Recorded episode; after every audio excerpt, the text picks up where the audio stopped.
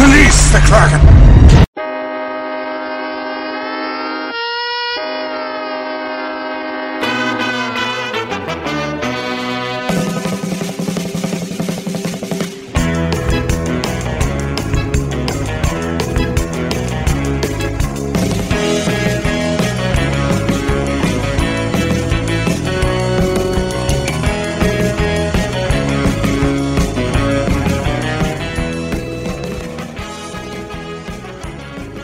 Galera, sejam bem-vindos ao 14 Icecast da temporada.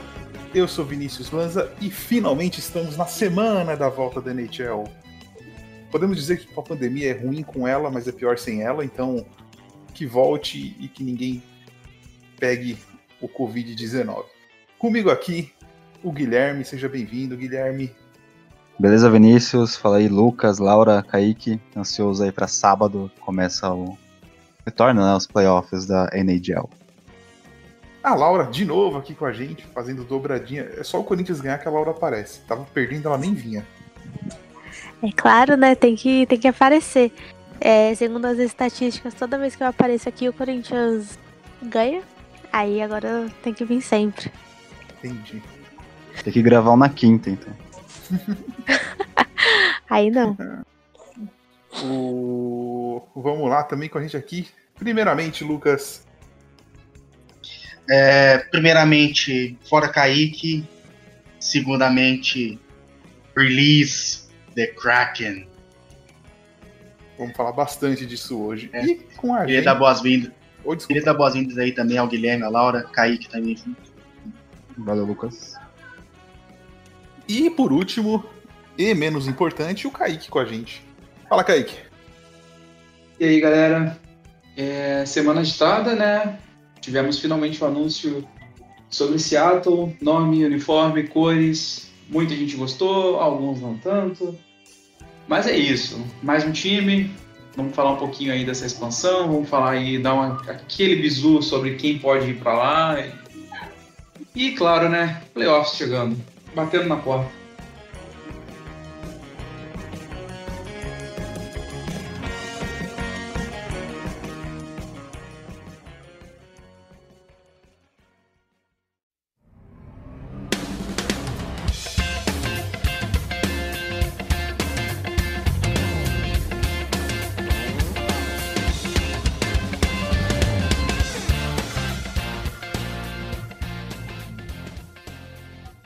Hoje a gente vai falar um pouco sobre Seattle, a gente vai falar um pouco também das premiações da NHL, que foram anunciados todos os candidatos aos prêmios da NHL.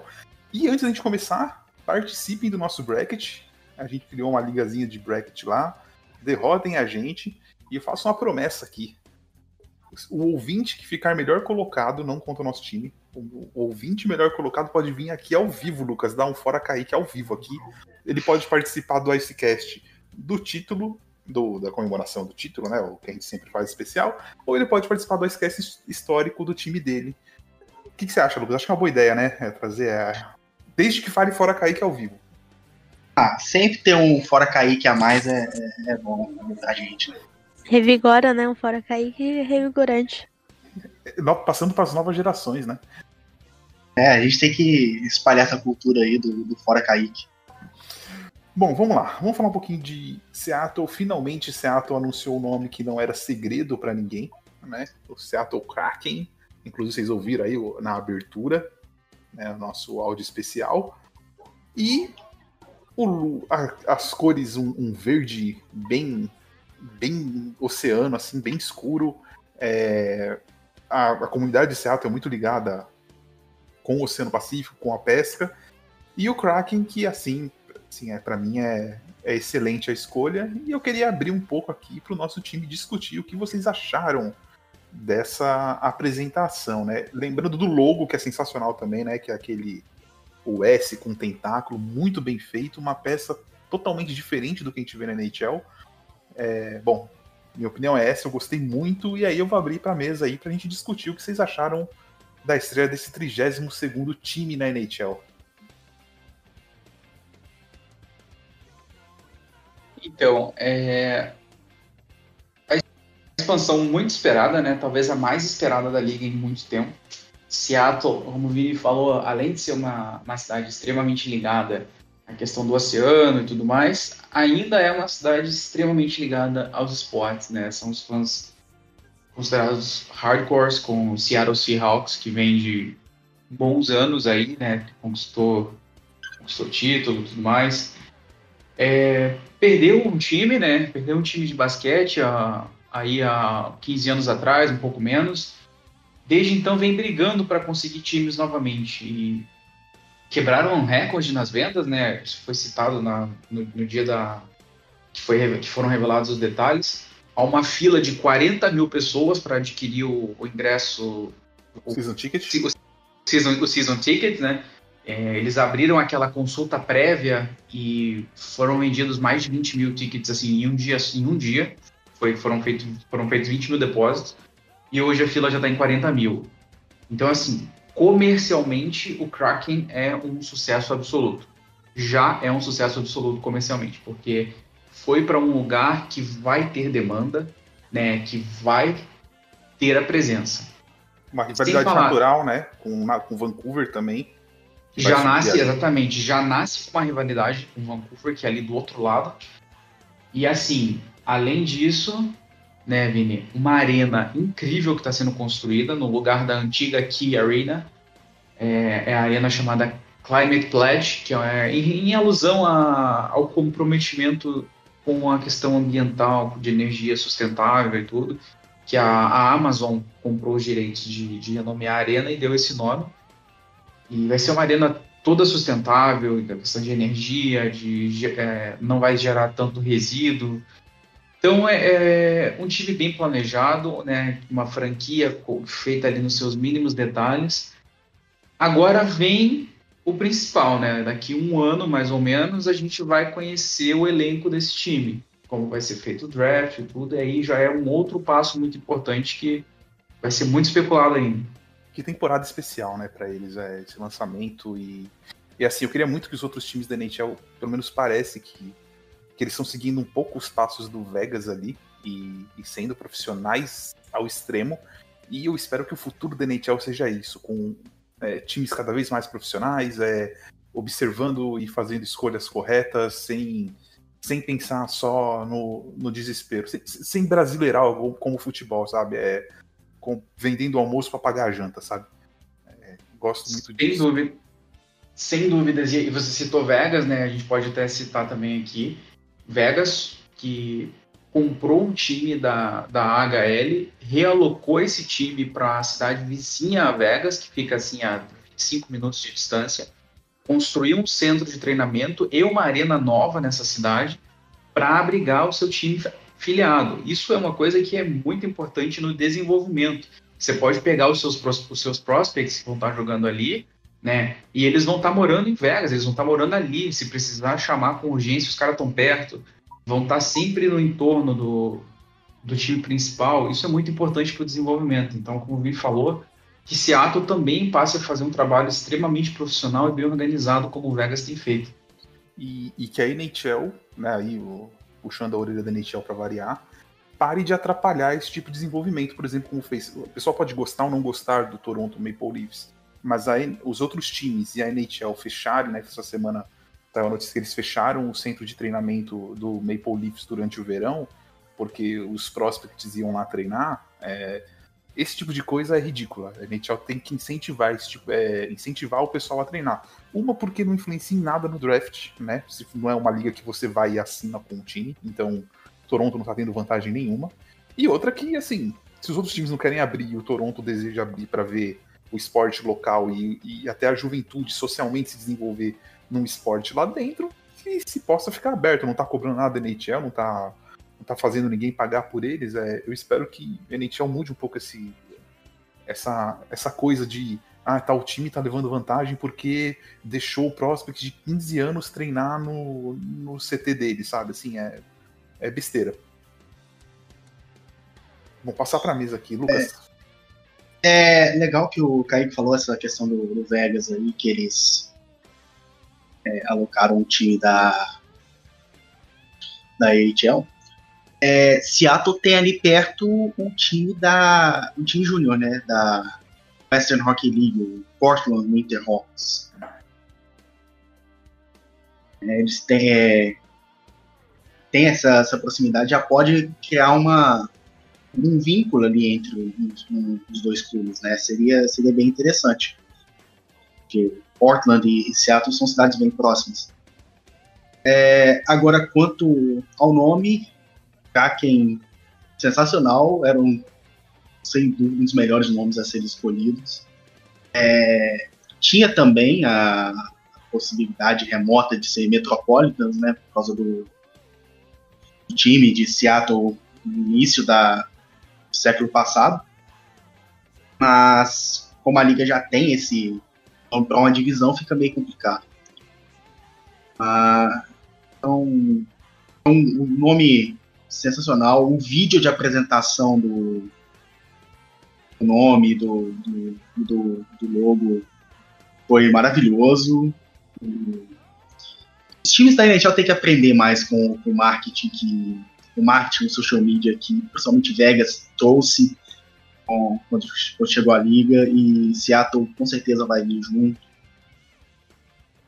Então assim, vão ser, vão ser ótimos anos aqui para frente e eu não vejo a hora de especular mais sobre o, o draft de expansão e ver se os times aprenderam né, a não dar peças de graça que nem deram pro, pro Vegas né, no draft deles. Bom, eu gostei bastante. Na verdade, quando saiu o nome, é... Kraken, eu, eu pensei, tipo, parecia o nome de um time da AHL, mas agora eu não consigo ver outro nome, sem ser Seattle Kraken. E uma coisa bem importante mesmo foi a identidade visual que foi criada, né? Tanto o vídeo quanto o design. Acho que foi uma coisa que combinou bastante, tanto com a cidade quanto com a franquia. E além do que você falou de identidade visual, Laura, é, eles pegaram a paleta do Canucks ali e deram uma escurecida, que é uma provocação, assim, bem legal já sim, sentir, sim. sentir o começo ali. Sim. Eu achei bonito também o logo, o nome uh, do, do Seattle Kraken. Acho que eu, em relação ao uniforme, eu só vou esperar, porque tem uma coisa de quando você vê uma imagem, é diferente de quando você vê num jogo, assim, né? E, mas é interessante ver em relação como vai ser a temporada que vem, com o Seattle no mercado, para ver se eles vão apostar mais na garotada ou em algumas pessoas mais velhas, né? É, antes do podcast começar, da gravação começar, estavam falando, acho que foi o Vinícius que falou do Harmonic, né? Então fica esse, essa coisa para especulação que vai ser depois da, do final dessa temporada. É, já entrando no que, você, no que você falou, já vamos entrar nesse assunto aqui. É, a gente tá com a lista de mock draft, óbvio que vai mudar porque tem ainda uma off-season inteira aí para acontecer e pelo menos mais, mais uma deadline e os times vão se preparar para não perder jogadores. Mas é, quem vocês acham que, que, que vai vir para esse time, né? Eu vi aqui Piquet Suban, é, tem também tem muitos goleiros disponíveis. Vocês acham que esse time vai é, fazer negócio, como fez, por exemplo, o Vegas fez com o Penguins e, e chegou e falou: não, ó, o Fleury vai ser o cara da minha franquia, eu vou começar com ele? Ou vocês acham que vai ser um time que vai tentar equilibrar as contas, apostar um pouco em, em draft pick, né? Pegar muito jogador mais velho e trocar por picks mais alta? O que, que vocês acham que, que vai acontecer nesse draft? É cedo, mas tem uns nomes bem interessantes aqui. Eu acho que as equipes vão estar um pouco mais cautelosos, tipo, não sair dando jogador de graça. É, jogadores importantes. Então, eu não, não consigo imaginar. Eu acho que é capaz que o Seattle é, comece atirando um pouco pros dois lados. Tente, tipo, jogadores das equipes, mas mesmo assim tente ficar na dele, mais na dele. É, nesse ponto, vai ser bem interessante porque Seattle tem uma certa vantagem até a mais que Vegas. Porque a gente tem muitos nomes com salários altíssimos que estão ocupando espaço nos seus respectivos times e que é a solução perfeita. Só que são nomes que não são simplesmente jogadores que já não rendem, né? Por exemplo, não é, por exemplo, o caso do Brent Seabrook do Chicago que está com problemas sérios de saúde, que já não vem jogando num bom nível.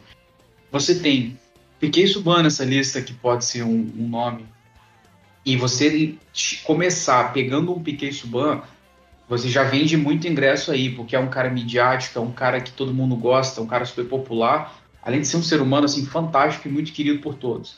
Aí você tem Jonathan Quick, que é um cara que joga num bom nível, infelizmente tem sofrido com lesões, mas está atrapalhando o cap dos Kings. Então, assim, além de pegar esse, esses caras, Seattle ainda vai receber para pegar esses caras, porque Seattle pode simplesmente dizer que é outro. Então o Kings vai chegar e vai falar: olha só, você leva o Quick e ainda te dou uma segunda escolha aqui e uma quarta escolha ali, sabe?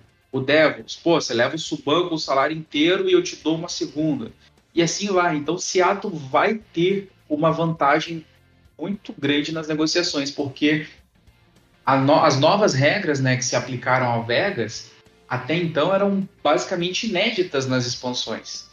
E Seattle já chega vendo o sucesso de Vegas com todo o panorama das negociações que Vegas executou. Então, o Ron Francis, que não é um cara inexperiente, é um GM já com certa experiência, é um cara que conhece demais o jogo, apesar de ter tido os últimos anos meio complicados no, no Hurricanes. O, o, Ron Francis tem assim tudo nas mãos para poder começar com uma equipe no mínimo competitiva. E, e além disso, o cap não subir, né? Que o Kaique falou, falou e acabou não falando disso principalmente ali, que é isso que ele queria dizer, provavelmente. O cap não subir, porque quando o Vegas entrou, todo mundo tinha a NHL vendendo pra caramba, fala, meu, o cap vai subir aí, daqui dois, três anos a gente já tá com 10 milhões a mais e tudo bem. Dessa vez não, né? Eles chegam com o cap cravado ali, por exemplo, e tem times igual Toronto, tem o Tampa Bay, que tá até aqui na lista que eu tô vendo aqui, falando que pode dar o Tyler Johnson, é, a Piquet Suban. Então, assim, você começa um time com é, Tyler Johnson, Piquet Suban e, por exemplo, um Jonathan Quick no gol, você começou a franquia bem, né? Você tem as três principais posições cobertas, assim, logo de cara, assim. É, vai ser muito interessante essas negociações que estão por vir aí. É, realmente, é, eles vão aprender com, o que aconteceu com Vegas e com certeza vão, as negociações vão ser interessantes. Esse draft de expansão vai ser interessante até por causa dessa questão do, do cap hit que está tá travado por um tempo. Então, nós vamos ver, nós vamos ver times um pouco desesperados até para se livrar de, de certas peças que estão ocupando muito espaço. Tem a questão do coronavírus também, né? É, pelo fato de algumas fontes de renda não estar entrando, é, pode ser que os times acabam re, é, retendo um pouco do, do gasto. Aí pode ser favorável para o Seattle, né? Sim, sim. Acho que vai ser bem, vai ser bem por aí. A gente, acho que vai ter, a gente vai ver grandes nomes ali no, no Seattle. Com o Seattle entrando, é, o Arizona Coyotes vai para divisão central e o Seattle vai para o Pacífico ali com, com os times da Califórnia e o Canucks e, e Flames, os times do os, times do, dos times do Oeste canadense. Por falar em Coyotes, a gente vai falar rapidinho aqui. O John Chaika, ontem, se eu não me engano, pediu demissão. Ele tinha mais três anos de contrato, o GM do Coyotes. É, a gente não tem muitas informações, tem boatos de times do leste que estavam em cima dele para ele assumir uma parte de analytics. É, assim, não sabemos, essa semana a gente vai saber, já soltar no site. É, e assim que a gente tiver mais informações, a gente vai gravar um Icecast falando do Coyotes e da situação do Chaika. E segundo línguas maldosas aqui, línguas maldosas, Lucas, falam que o Coyotes vai virar Houston Coyotes logo mais. Eu não sei quem é, não quero citar nomes. Se a pessoa apanhar na rua, é problema dela. É. Kaique Tobias. Tá, tá, tudo bem aí, Lucas? Fica eu, Kaique, eu, eu, eu, não sei, eu não sei de nada. É você e o Fradique, você sabe muito bem disso. Inclusive, um abraço para ele.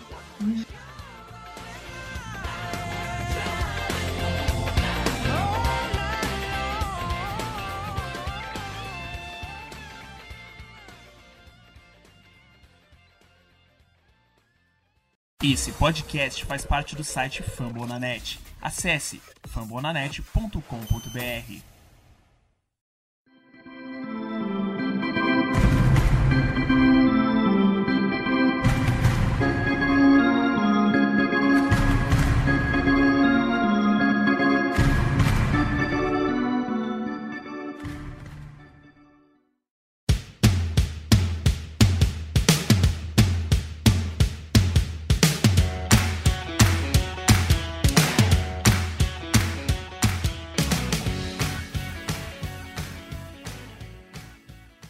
começando o nosso bloco 2 aqui, vamos falar um pouquinho das premiações da NHL e o que a nossa equipe acha que vai acontecer.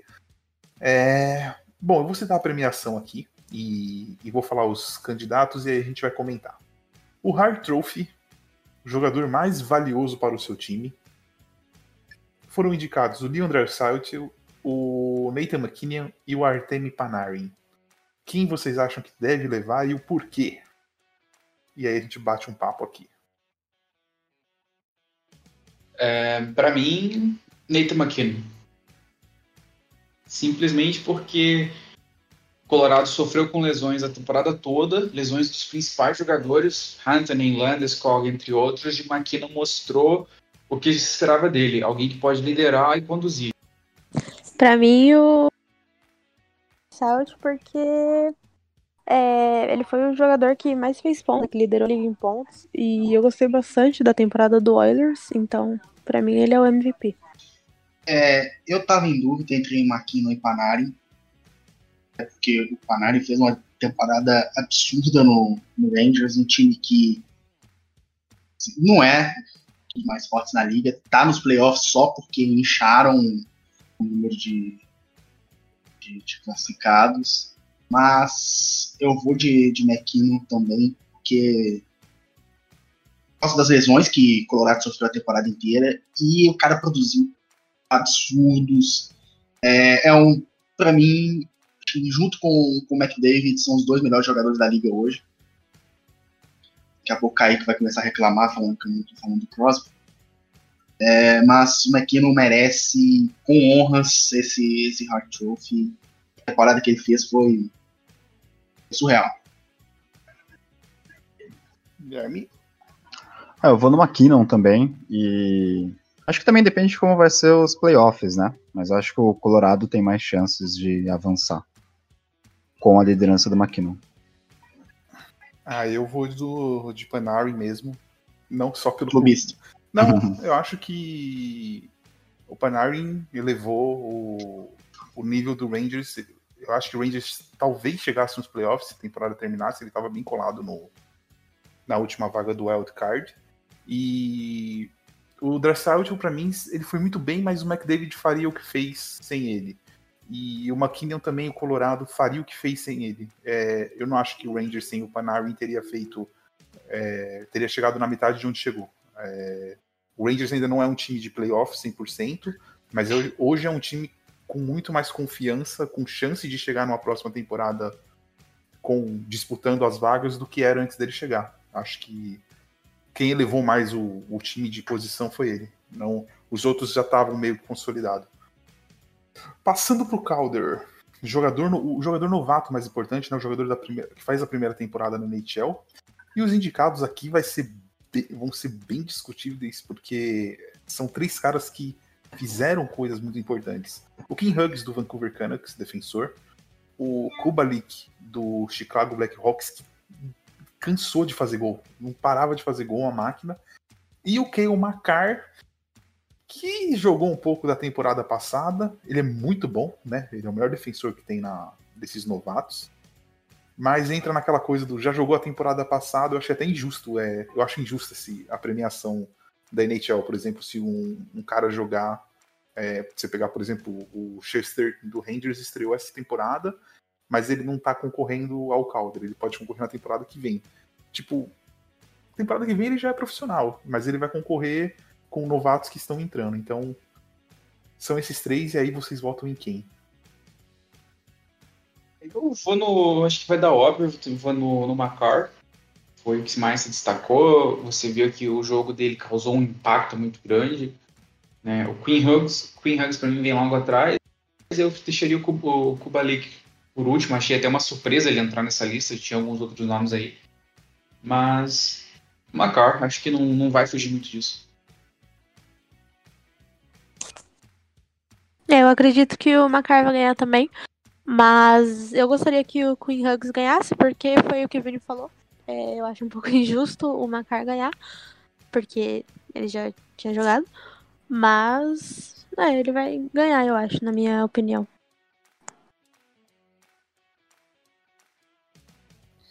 É, eu vou de.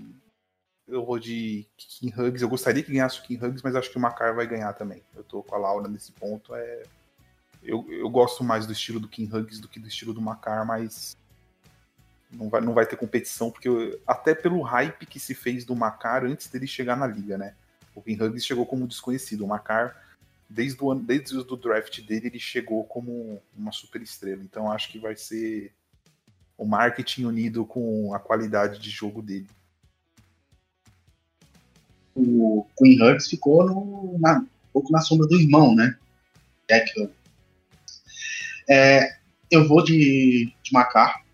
É, é o óbvio. é, ele estreou, se não me engano, foi na, nos playoffs do ano passado contra o Flames. Jogou muito bem. Já mostrou, assim, já mostrou nos playoffs aqui veio. E chega nessa temporada assim, não só mantendo, como elevando o nível dele, elevando o nível do time. É, é uma arma extremamente poderosa na, na defesa do, do Avalanche para esses playoffs e, e para os próximos anos. Então, acho que vai ser óbvio, é, vai ser Macar, mas os outros dois são, são excelentes jogadores e foram indicados assim a indicação deles é totalmente justa. Eu vou de Macar também, como é, todo mundo. E, na verdade, é por tudo que ele falou, tudo que vocês falaram, né? É, passando aqui pro Selk Trophy, que eu digo que vai mudar de nome depois que o Bergeron se aposentar. É, o Couturier do Flyers, Patrice Bergeron do Boston e o Ryan O'Reilly do Blues. Tá certo? Blues. Do Blues, né? Isso. É, bom, eu vou começar dando meu voto. Eu vou de Bergeron, sempre Bergeron. E esse nome do troféu deveria mudar para Bergeron Trophy assim que ele se aposentar. Próximo. Bergeron tá em todos os lugares do gelo. Somente um ou dois jogadores na liga conseguem dar um outplay nele. Ter melhor termo para ser usado. Mas sempre muito equilibrado. Bergeron, não tem jeito. É, Bergeron. Tem como não. Que o mais próximo ali que chegava era o Couturier que, que joga no mesmo estilo, mas a, a diferença de nível é muito grande, assim. É, é absurdo. Sim, podemos esperar nos próximos anos o nome do Mark Stone nessa lista de forma sequencial como o do Bergeron. Pode escrever isso daí. É, quem, quem poderia dar esse tipo de combate eh, era o Ryan Kessler que tá machucado faz um tempo já, né? Era ele que dava, ele e o Koptar que davam essa eh, que ficava ali entre os três, mas o Koptar e o Kessler não estão mais no mesmo nível que até por lesões e momentos diferentes dos times assim. É, se todos estão apostando no Bergeron, eu vou. Eu vou. ir para outra linha e vou apostar no Couturier nessa temporada. Eu vou de Bergeron também, mas o O'Reilly tá em no Buying Trophy também, né? Então é interessante ver um, um, um atacante com melhores qualidades, qualidades defensivas indo também para um, uma disputa de espírito esportivo. Então, talvez a, a zebra ganharia alguma coisa. Por falar em espírito esportivo, né, o Lei Bing, aqui um absurdo NHL, o Aston Matthews está concorrendo por algum motivo do além aqui. Eu não sei qual, qual é o motivo da NHL ter colocado ele. Principalmente. É pra torcida, de, é pra torcida do Toronto não reclamar. Não, principalmente pelo, pela situação antes da pré-temporada ali, né, com, com a policial e tal, ali, das coisas que rolou. É, o Nathan McKinnon e o Ryan O'Reilly. E aí aqui é. Acho que eu vou de, de McKinnon. Acho que ele. Como eu não voto nele lá em cima, eu voto nele aqui. Acho que né, é o que esse prêmio ele tem a melhor conduta esportiva aliada com habilidade, então eu vou com eu vou de McKinnon. McKinnon, para mim é única o único candidato possível nessa. Não que o O'Reilly é, seja sim, tenha muitos problemas que nem o Matthews teve nessa temporada. Mas McKinnon foi o que mais representou mesmo o, o nome né, do, do troféu de, de espírito esportivo e aliado com, com, ser um bom jogador também. Então, vai de, de McKinnon. É, eu também vou de McKinnon. Não tem muito o que falar, porque foi o que mais fez junto, né? Então. Nathan McKinnon também. Não vai ter muita dificuldade nisso. Guilherme. Oi, eu vou de McKinnon também. Hum, bom, puxando aqui agora o Ted Lindsay, é, os indicados foram os mesmos é, do, do Hart, é, o Dressage, o McKinney e o Panarin. E aqui eu vou de, dressa, de Dressage porque eu não esperava, né? Durante anos a gente bateu na, na tecla que o Leon não conseguia conduzir a linha dele e que ele não era o jogador ideal para estar ali. E ele se provou como um jogador diferenciado. Não acho ele o melhor jogador da temporada, nem mais importante para o time dele, mas, com, mas ele me impressionou mais que os outros, porque do McKinnon eu esperava o que ele fez e do Panarin eu esperava o que ele fez. Eu vou de Dreisaitl também, especialmente porque a votação do Ted Lindsay está na mão dos jogadores, então é bem possível que, que ele acabe levando por tudo que ele fez. E não tem muito motivo, né? como o Vini falou, é, ele fez uma temporada incrível, ele conduziu os Oilers na ausência do McDavid por um período, ele conseguiu se destacar. Hum, teve, foi uma, uma temporada a lá Kucherov no último ano, assim.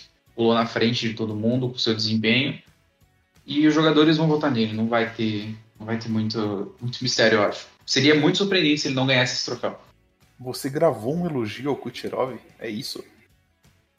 Ah, foi uma temporada incrível que o Kucherov teve no ano passado. Não apaga, não apaga a opinião que eu tenho sobre ele, né? toda a questão da sujeira, a sujeira dele jogando, que as pessoas parecem que gostam de ignorar.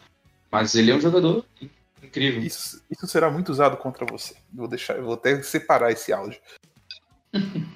Me manda depois, por favor. Eu fico na, no meu voto mesmo, porque eu votei nele no Hard Trophy, então acho que não tem muito o que eu explicar. Olha, é, por mais que eu gostaria de, ter, de, de votar no, no Panarin, se fosse por mim ele ia ganhar. Mas vota na mão dos jogadores, então o Drysdale leva, ele foi o líder de pontos da temporada e tudo isso. Então, ele acaba ganhando essa, esse prêmio. Não vou elogiar porque é jogador rival, então me deixa quieto. É, eu também mantenho no McKinnon. Acho que vai ser escolhido tanto pelos jogadores quanto pelos jornalistas, o MVP. Passando agora ali para a defesa, vamos falar do Norris Trophy para o melhor defensor. E aí a gente tem os indicados dessa temporada, o John, John Carlson, do Washington Capitals, que fez uma primeira parte de temporada muito acima do normal. Aí o Victor Redman, do Tampa Bay Lightning, que está sempre aqui na lista, e o Roman Yossi, do Nashville Predators. Eu vou de Carlson porque, um, eu não esperava essa temporada que ele fez pelo Capitals e, assim, é, comparado com os outros, é, eu acho que ele não vai ter outra chance de ganhar o Norris e, então, só dele estar tá aqui, para mim, já é uma, é uma coisa muito impressionante. Ele tá nesse troféu, é, eu voto no Carlson. É, no John Carlson também, temporada incrível, ofensiva e defensivamente, o que não é tão comum dentro desse troféu hoje em dia, né? O que confunde muito, né? Confunde é, o último, o, último, o último defensor com características mais defensivas a vencer, se não me engano, foi Drew Dowry em 2016, com menos 52, 53 pontos. Depois disso, só quem pontuava muito, tipo Brent Burns, próprio Hedman aí. É, Roman Yossi fez uma temporada incrível também, mas não dá pro, não dá para tirar do John Carlson. Victor Hedman entrou nessa aí, eu acho que meio de, de brinde, porque não, não tem muito. Não foi uma boa temporada do Redmond como a gente espera. Redmond parece ter um problema de saúde sério que o Tampa está empurrando, empurrando, e eu acredito que daqui a pouco isso vai vir vai dar nas pernas do, do Tampa aí. E, e sem falar que a temporada do Tampa foi bem. oscilou muito até chegar no nível que, que a gente vi, viu, né? Não sei como vai estar agora, mas que a gente viu no final da temporada. O Tampa não foi aquela força que, que foi nos últimos anos, e principalmente no último ano, né? É, Não, eles demoraram-. Demoraram muito. Demoraram, demoraram a engrenar esse ano, né? Defesa muito ruim no começo, Vasilevski muito fraco no começo também. O time se acertou, fez uma grande sequência, voltou à zona dos playoffs com certa folga. É, temporada, como eu falei, a temporada do Redman não foi ruim, mas não tinha muito. Podia ser o Redman ou podia ser algum outro defensor que fez uma boa temporada aí, que não faria tanta diferença aí nessa terceira, nessa terceira vaga. Qualquer um, dos, qualquer um dos dois ali do Calder poderia estar concorrendo nesse prêmio. Poderiam, facilmente. Eu acho que Facilmente. Carlson, e- Carlson, Carlson e Yose vão dividir alguns votos aí, mas acho que Redman ali nessa posição, ele infelizmente não vai ser tão votado. Uma pena, porque é um dos meus, um dos meus defensores favoritos, mas não vem sendo o mesmo de, dos últimos anos. É, pra mim o John Carlson é. A temporada que ele fez pelo Capitals. É, não vou elogiar muito, né?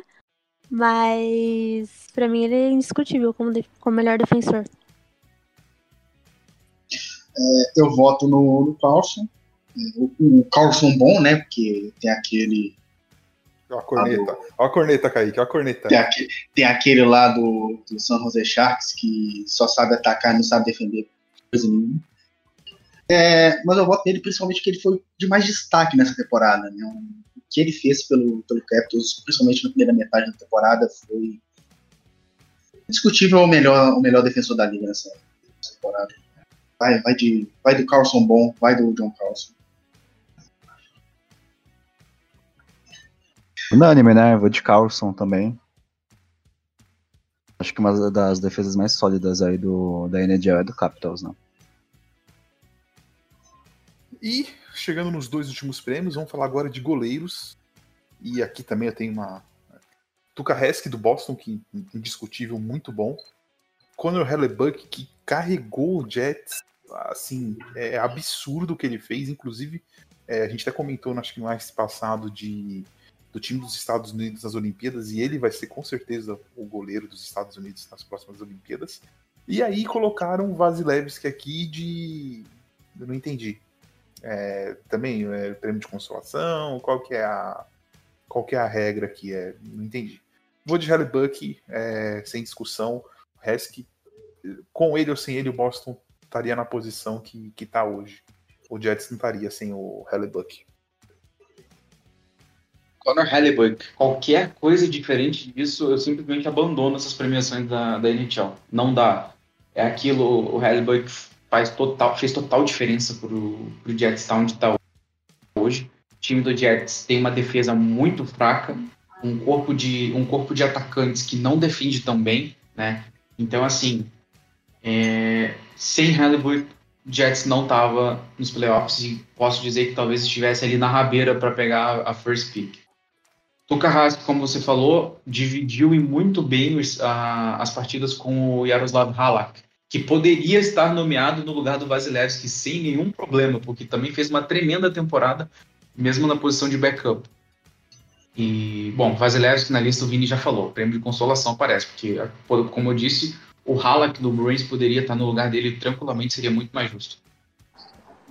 Eu vou de Conor Hellebuck também, porque eu gosto bastante do Tuka mas com ele, sem ele, o Boston continuaria sendo o time competente que é. É, Então, o que ele fez com o Jets é uma coisa incrível. Então, pra mim, vai pra ele, pro Hellebuck. Conor Hellebuck, ele é total diferença no, time do Jets. É, como eu disse no meu artigo é, sobre os confrontos do, do Oeste, inclusive está no, no NHL, está no, no site do NHL Brasil. O Hellebuck é a chave do Jets para ganhar do Flames essa série. Se for para ganhar, é, vai ser, vai ser o Hellebuck. A temporada que ele fez foi absurda. É, manteve o Jets em, em, zona de playoffs, porque o time do Jets foi muito abaixo essa temporada. Então, sem dúvidas, Conor Hellebuck. Sobre o, o Vasilevski, sinceramente, Darcy Kemper merece merecia mais a indicação do que o, o, Vasilevski. Vasilevski nessa temporada foi extremamente abaixo do que ele pode, pode defender, então merecia nem estar tá aí, para falar a verdade. Eu vou do, Hellebuck, do também, mas pra, é assim, para mim o Tukhaski é o meu goleiro favorito da, da liga, mas pelo que ele fez no Jets, Hellebuck. Guilherme, você não torce pro Toronto? Sim, mas como, como é, é que assim, na verdade eu não como eu comecei a acompanhar a NHL faz pouco tempo, então eu não tenho essa coisa clubista, né? Então, eu, tô, eu, eu, gosto do Toronto, mas você vai ver eu gostando de vários jogadores. É que nem na NFL. Né? Na, na, NFL eu gosto do Saints e do Packers, mas gosto de vários jogadores de outros times. Não, eu achei curioso Nossa, só porque, Haas, aí porque não. Haas. Eu achei curioso porque Haas, você gostar do Haas tendo torcedor assim do Toronto é. Pessoal aí, pessoal aí do Tor- pessoal aí que torce pra Toronto aí não vai, não vai levar na esportiva. Dá pra, não, dá pra ter rinha no sketch, né? Porque ele torce pro Saints e eu torço pro Falcons. Mas é, é interessante isso aí, porque, por exemplo, o meu central favorito é o Claude Giroux e o Flyers, a torcida do Rangers, se puder, queima o estádio dos caras. É... Acho que é questão de observar o jogador e saber de quem a gente gosta. Por exemplo, tem gente que gosta do Vatican sem torcer pro Capitals. E temporada passada o Bruins passou pelo Maple Leafs, né? Então, Temporada Mas, passada, e a retrasada, e a outra, e a outra. E a outra? e a Não, não, outra. mas foi só, foi, só, foi só uma brincadeira mesmo. Gente Não tem nada a ver. Eu acho que você pode admirar o talento dos caras de boa, mesmo sendo rival e tudo mais. Só, foi só uma brincadeira mesmo. Vini, O- segue aí. O Kaique tá esperando, ele fala isso, ele tá esperando o dia que vai chegar aqui, eu vou dizer, o Sidney Crosby é muito bom. É isso que ele quer. É isso que ele quer, que um dia que chegue, eu chegue e fale isso. Vai chegar esse dia, Kaique. Você sabe que se ele conseguir esse áudio, ele pode cortar só a frase que você falou, Sidney Crosby é muito bom, e, e replicar, né? Eu sei, é perigoso. Eu vou, eu vou até tirar isso da sketch. Vou, na hora da edição eu vou cortar. Ele, ele vai mandar nos grupos. É, vamos lá. É, penúltimo prêmio aqui, né? A gente vai falar ainda de mais um especial depois. Jack Adams, o melhor treinador da temporada. E a gente tem o Bruce Cassidy do, do Boston Bruins, que, assim, beleza, é aquela coisa de sempre, né? Ah, o time foi o melhor lá, fez um milhão de pontos e eles colocam. né, não considero, assim, o melhor técnico do, da temporada. E os outros dois são os dois técnicos, meus técnicos favoritos. É, o Alain Vion do Flyers, que não sei o que, que ele tem, ele tem um dedo mágico, ele chega nos times e ele faz os times funcionarem. Tudo bem que depois de dois anos os times param de funcionar, mas os dois primeiros anos deles é ótimo. Se você tem um time que tá perto de ser campeão, ele é o cara pra você contratar para chegar na final e tentar ganhar o título. E o John Tortorella, que trouxe o Blue Jackets para os playoffs, assim, que só Deus sabe como, porque o Blue Jackets foi o segundo ou o primeiro time com o maior número de lesões na temporada. É, junto com Penguins e Colorado e Toronto, esses quatro times sofreram muito durante a temporada. E alguma coisa do além fez esse time chegar no, nos playoffs. E é por isso que eu voto no nosso querido Torts, que não gosta de dar entrevista para ninguém. Certo ele. É, como você falou, é, esse prêmio, o Bruce Cassidy nessa lista pra mim não faz sentido, porque é um time que já joga no automático, né? Ele é um ótimo técnico, não, não, ninguém tá dizendo que não, é um bom técnico realmente. O AV fez um bom trabalho no Flyers, apesar do começo né, meio, meio instável, conseguiu acertar esse time na segunda metade da temporada. Tortorella fez mágica, né? né, Como se falou, o, o Blue Jacks foi o time com mais lesões, é, aquela, aquele gráfico de Minuteman, uma coisa assim. Então, o Jacket sofreu muito com isso e o Tortorella conseguiu fazer esse time render ainda assim. É, sem, qualquer, sem qualquer tipo de, de, clubi, de clubismo, mas o Mike Sullivan deveria estar nessa lista no lugar do Bruce Cassidy e o prêmio Eu- ficaria bem aberto entre os três. Eu acho que sim. Eu, eu também acho que deveria. Principalmente Porque por causa das lesões. das lesões, a gente jogou com o Crosby, a gente ficou dois meses e meio sem Crosby, a gente ficou um tempão sem Malkin, fora as outras lesões menores, e foi junto e foi igual o Blue Jackets, assim, o Penguins teve um, um desempenho muito de um, de um alto nível, assim, incrível para as lesões que teve naquela, naquela parte da temporada. Apesar de achar ele um tremendo palhaço, meu voto é no Tortorella nessa, nesse prêmio por tudo que ele fez com os Blue Jackets, porque, cara, é, foi realmente algo incrível, assim. O Blue Jackets já tem um time mais fragilizado, ele conseguiu achar uns caras, assim, que ninguém nunca tinha ouvido falar, nem na AHL direito, os caras subiram e deram conta do recado. Eu vou de Tortorella também, então. Não tem muito o que discutir. O, o, tem, tem, o Kaique falou um ponto importante pra gente avaliar, né? O, por mais que o, o Sullivan deveria estar na lista, o Penguins tem um time melhor que o Blue Jackets e o Flyers tem um time melhor que o Blue Jackets. O Blue Jackets, do, desses times que estão listados que a gente falou, é o pior time e mesmo assim o Tortorella conseguiu fazer os jogadores fecharem com ele. É, foi, é impressionante o que foi feito. Meu voto é óbvio, Tortorella. É, ele tirou leite de pedra desse time. E, da temporada passada para essa, o tanto de peças que o que o, o Jackets perdeu, Mary, Bobrovsky, Single, então assim, perdeu demais jogadores de extrema qualidade, é, tá com um time muito mais fraco do que o ano, do que o anterior, sofreu com lesões a temporada inteira e conseguiu carregar esse time até os playoffs. Tortorella, ele fez mágica, tirou leite de pedra, pode falar o que for. O cara é um mago. É o mago Tortorella. Ele vai ganhar esse.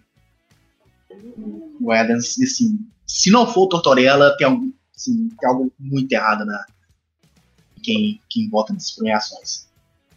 Ainda mais o Tortorella que ganhou aquele título honesto contra o Flames. É muito, muito importante votar nele.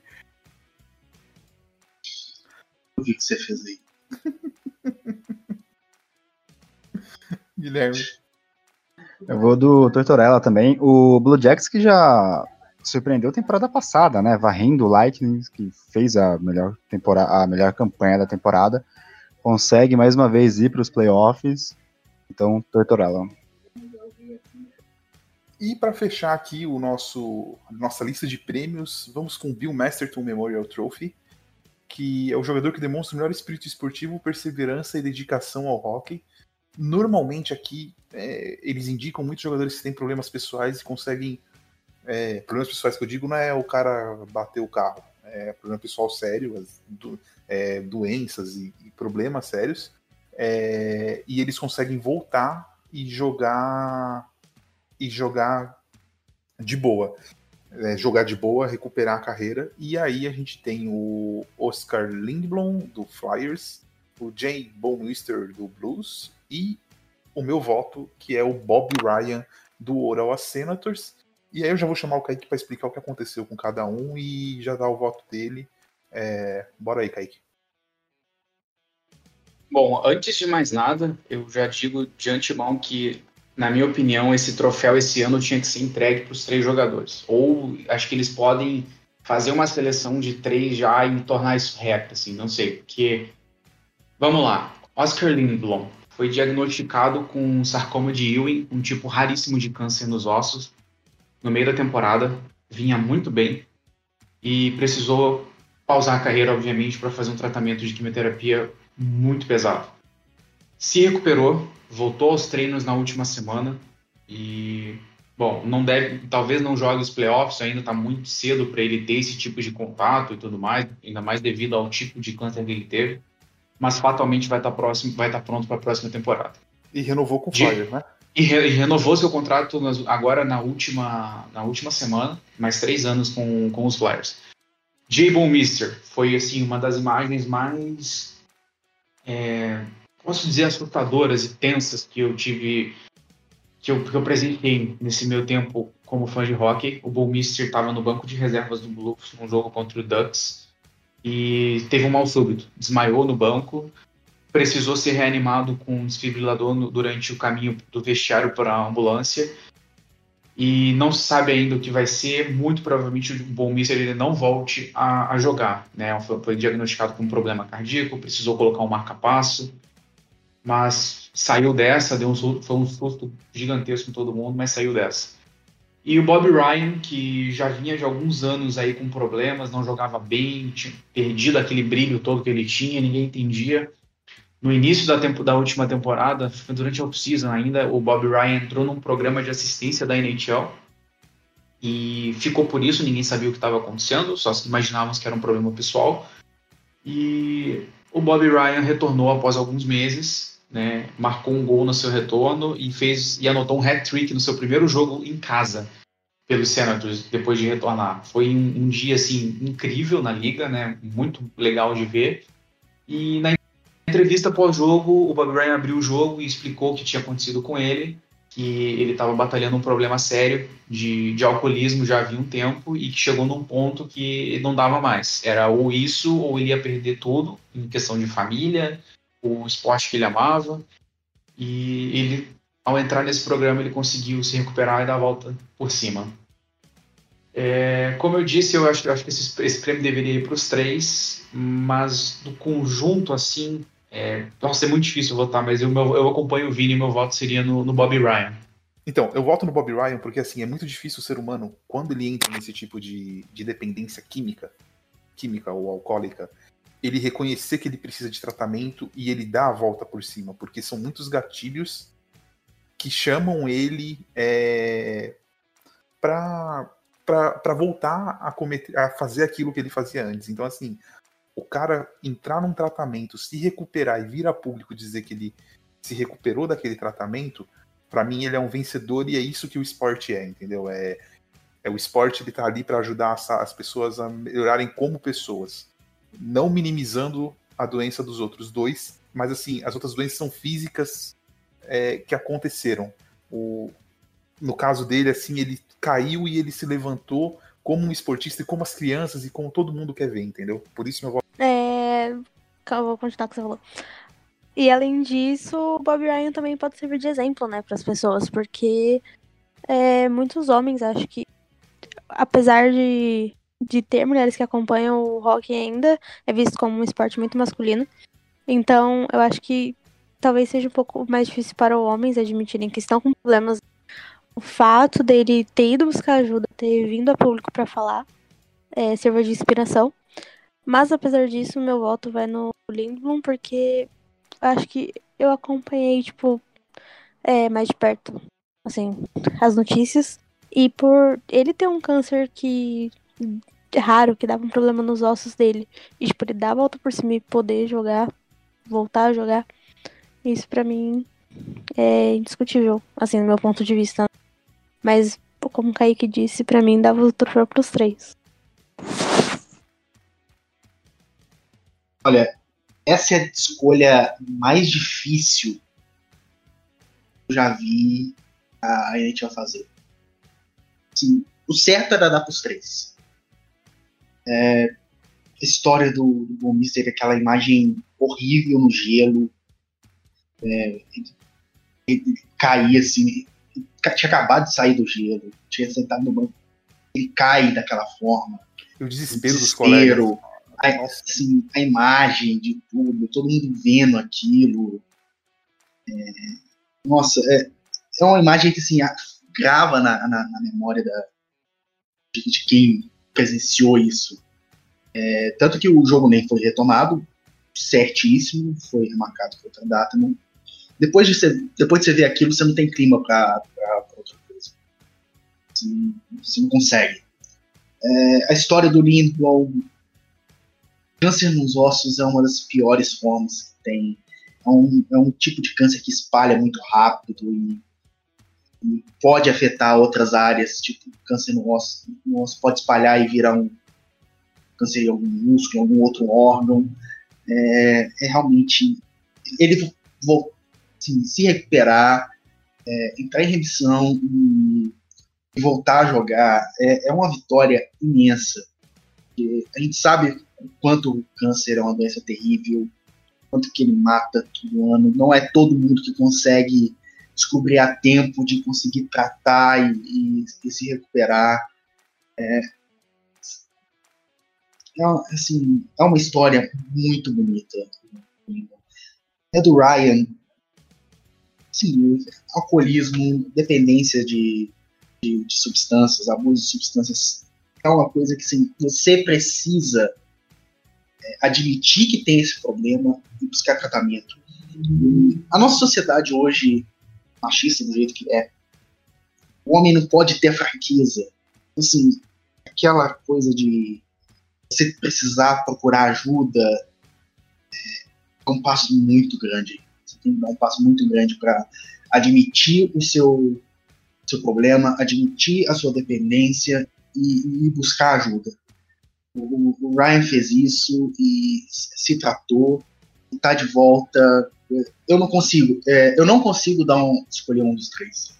Essa eu não, eu não consigo, eu não me sinto confortável em, em, em citar um dos três para ganhar esse prêmio. Para mim, dava o prêmio dos três e fica por isso mesmo. É, não dá, eu não consigo escolher a história dessas três para dar esse prêmio.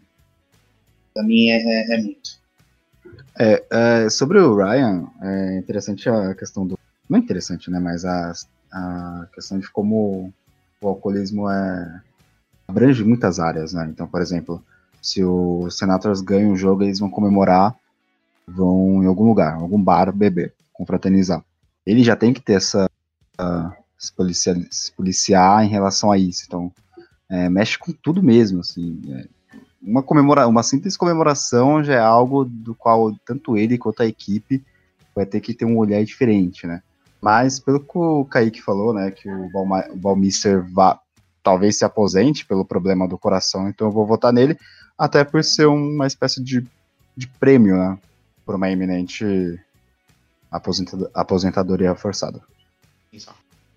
E aqui a gente vai começar nossa, nossas despedidas. Não se esqueçam que essa semana a NHL tá de volta, apesar dos jogos oficiais só começarem na no sábado com Rangers e Carolina uma da tarde. Não, não esqueçam de assistir.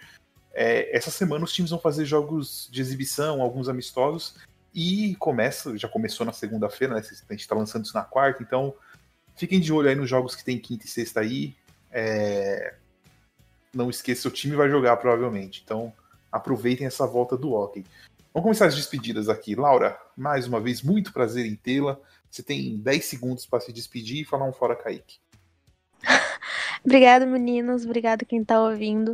É, é nóis. Gol Penguins e fora Kaique. Guilherme.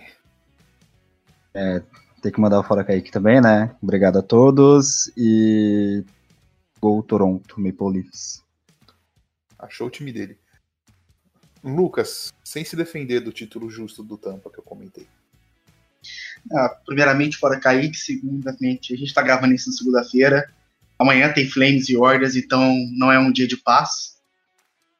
E sábado começa, né? Gol, Flames, gol. E, Kaique, faça as honras. Então é isso, galera. Não se esqueçam que esse podcast está disponível também no Fambola.net, a maior plataforma de podcast sobre os esportes americanos no Brasil. Não deixem de seguir a gente nas redes sociais, o arroba NHL Brasil no Twitter, NHL Brasil no Facebook e NHL Brasil Oficial no Instagram. Nosso site, o nhlbrasil.com.br, está com uma nova versão no ar. Muitas notícias, artigos saindo, então fiquem de olho lá também. Tem análises sobre os playoffs feitos aqui pelo nosso colega Lucas. E mais textos vão estar saindo agora nos últimos dias antes dos playoffs se iniciarem. Então, não percam. É isso, Vini. Finalizando mais um Icecast. Aquele abraço a todos. Abraço a todos e não esqueçam de acompanhar os Icecasts históricos, que vão dar uma parada agora, hein, gente? Porque os playoffs estão aí.